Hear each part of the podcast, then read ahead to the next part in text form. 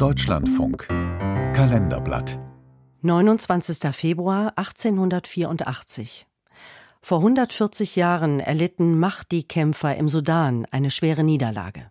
Ein Beitrag von Jürgen Striak.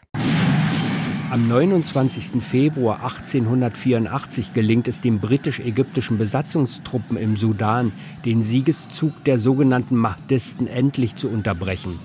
Bei der zweiten Schlacht von El Tib am Roten Meer erleiden die Einheiten unter General Gerald Graham, anders als ihre sudanesischen Gegner, kaum Verluste. Der sudanesische Prediger, der damals in Europa für Aufregung sorgt, weil er seit 1881 fast jede Schlacht gegen die Briten und Ägypter gewinnt, heißt Mohammed Ahmed.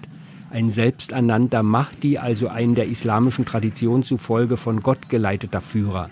Sein enormes Charisma wird von Mitstreiter Ismail Abdelkader so beschrieben. Er besaß eine hohe Statur, dunkle Hautfarbe, große schwarze Augen, lange Wimpern und große Schultern. Er pflegte sein Haupthaar zu rasieren, den Bart schön zu halten und lächelte oft. Dann ward die Spaltung seiner Zähne sichtbar, die bei Sudanesen so beliebt ist. Sadiq el-Mahdi beschreibt rund 130 Jahre später im Interview mit der BBC die Mission seines Urgroßvaters.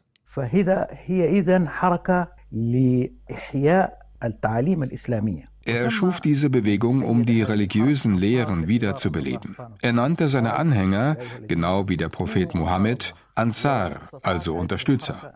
Die Bewegung hat den Sudan geeint, ihm ein islamisches politisches System gegeben und die imperialistischen Mächte verdrängt.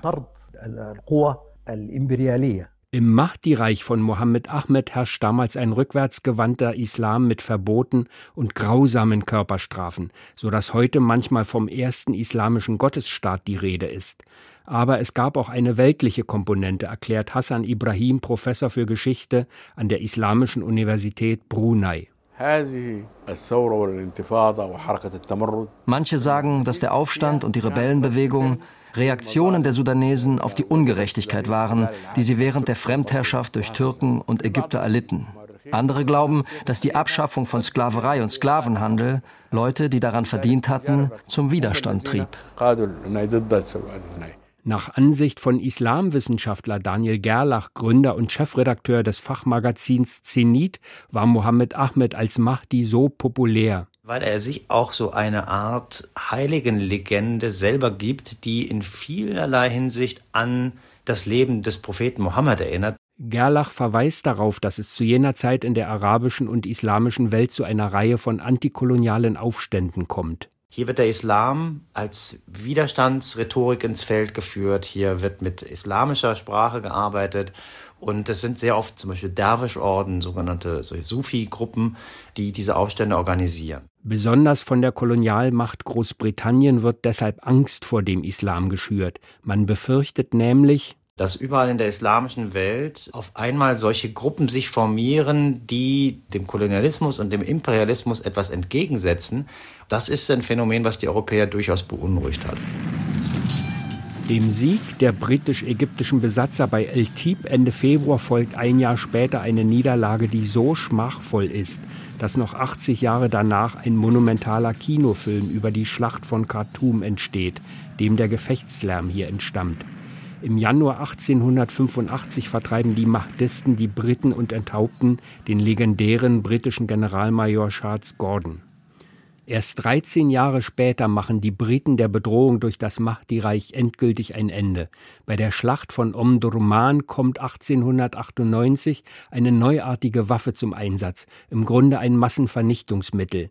Mit den ersten selbstladenden Maschinengewehren vom Typ Maxim werden 12.000 Sudanesen brutal abgeschlachtet. Auf britisch-ägyptischer Seite fallen 48 Menschen. Damals als Leutnant mit dabei der 23-jährige Winston Churchill, der spätere britische Premierminister. Über die Mahdi-Bewegung urteilt er eines Tages sachlich und durchaus verständnisvoll. Fanatismus ist kein Kriegsgrund. Er ist das Mittel, das den wilden Völkern beim Kämpfen hilft. Es ist der Geist, der ihnen zur Einheit verhilft, die große gemeinsame Sache, angesichts derer alle Differenzen unbedeutend werden. Was der Stachel für die Wespe ist, das war der mohammedanische Glaube für die Araber des Sudan.